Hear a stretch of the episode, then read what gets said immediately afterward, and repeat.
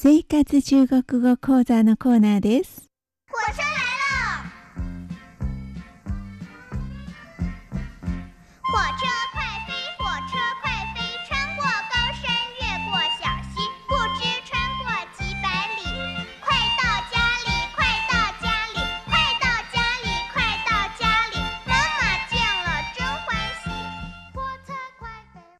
こちら台湾では場所によって悲観桜が咲いてるところもありまたツツジの花が咲いているところもあるように春の気配が感じられる季節となっていますがリスナーの皆さんいかがお過ごしでしょうか？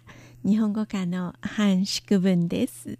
日本では暖かい日までにはまだ時間がかかりそうですが風の吹き方で少しくらい春の気配が感じられるようになったんじゃないでしょうか。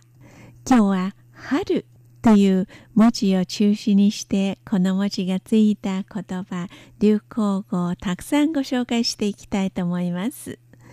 まずはもう過ぎてしまいましたが春秋という二文字の表現があります。春酒、春の酒と書きます、えー使い方ですけれども、これはもう決まっているんです。中国人社会の旧正月が、うーん、過ぎた後、御用始めの時ですね。お友達や同僚たちとお酒を飲んだりする、そういう時は、喝春酒と言います。やっぱりお酒ですから動詞は飲むという動詞喝です。掲げる掲載の形の手辺を取って代わりに口辺をつけます。he 喝一声と発音します。飲むという意味です。春酒、春酒。発音ですが、chun、春、検絶音、有機音、一声。上の発音は jiu、上、無機音、三声です。春酒。うん、春っていう文字は時々ちょっといやらしい意味が含まれるんですが、この春秋というのは、まあその一年は仕事がうまくいきますように、えみんなが楽しく働けるようにっていう気持ちを込めて、御用始めの時に乾杯するぐらいの一杯ですね。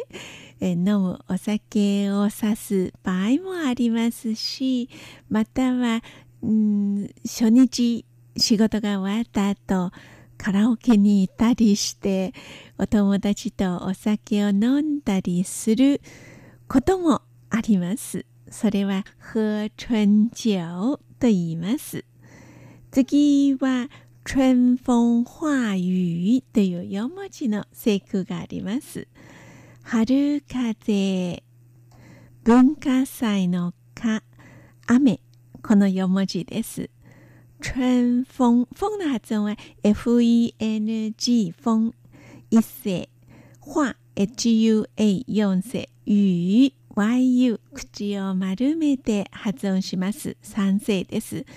春風が吹いたら、化雨、この化はになりますという日本語の表現にあたります。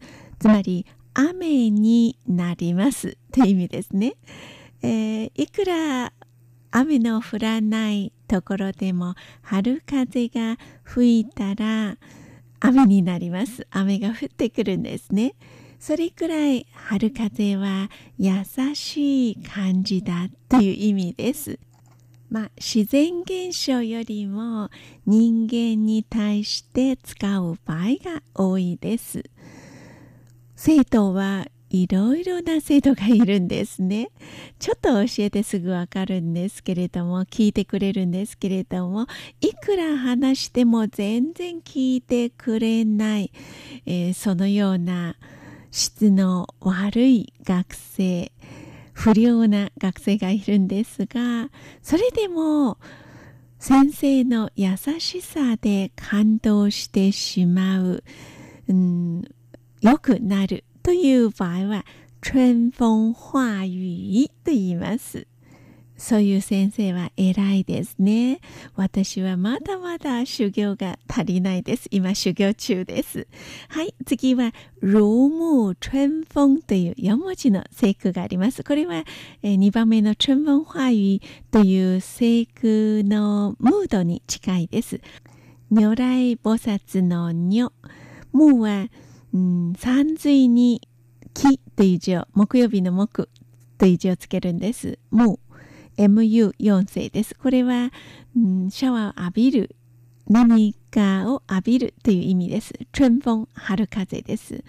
春風を浴びているごとくという直訳の意味ですけれども、つまりその人の話を聞いている春風を浴びているような気持ちのいいお話。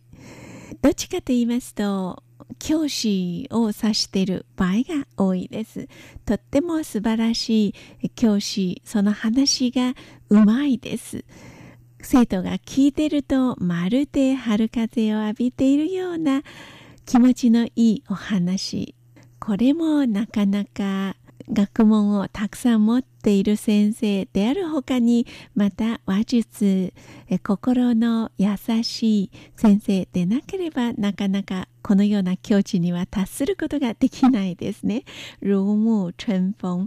次は春風満面という4文字の聖句があります。春風、あ、全部春風ですね。次は満面。満ちる面目の面と書きます。満の発音は MAN3 世、面 MIAN4 世です。えー、春風が満ちている、その面は顔ですね。顔に春風で溢れているという意味です。まあ、いいことがあるときには人間は顔が明るくなるんです。春風がもうそこら辺溢れているような感じです。満面、春風とか春風満面。この順番を変えてもよろしいです。使い方ですけれども、例えば、うん、あの人は何かいいことがあるみたいで、もう顔が幸せそうな感じ、明るいです。そういう時は、看你春風満面的有什麼好事とか喜事嗎と聞きます。はい。看に、看病の看、それから第二人称にですね。看に春風満面的。あなたはもう春風が吹いているような感じで、看にですね。春風満面的。有什麼喜事嗎ある。それから、什麼会計の形の言辺を取って代わりに人辺をつけます。什麼まは麻酔の間の下に幼年時代の幼の左側をつけます。什麼何？何という意味ですね。什麼喜事？喜ぶ？事情の字と書きます。喜 xi 三世是 shi 検絶音四世です。喜事喜ぶこと。めでたいことという意味ですね。有什麼何かある。有什麼喜事嗎口辺に動物の馬をつけます。何かいいことがあるんじゃないですか？という意味ですね。まあもちろん三人称に対しても二人称に対しても使えるんです。まあ人間はそういう時は思わず微笑んだりすることがあります。皆さんは、看你春風満面的有什麼喜事嗎と言われる状態でしょうかでは、また来週、担当は半宿文でした。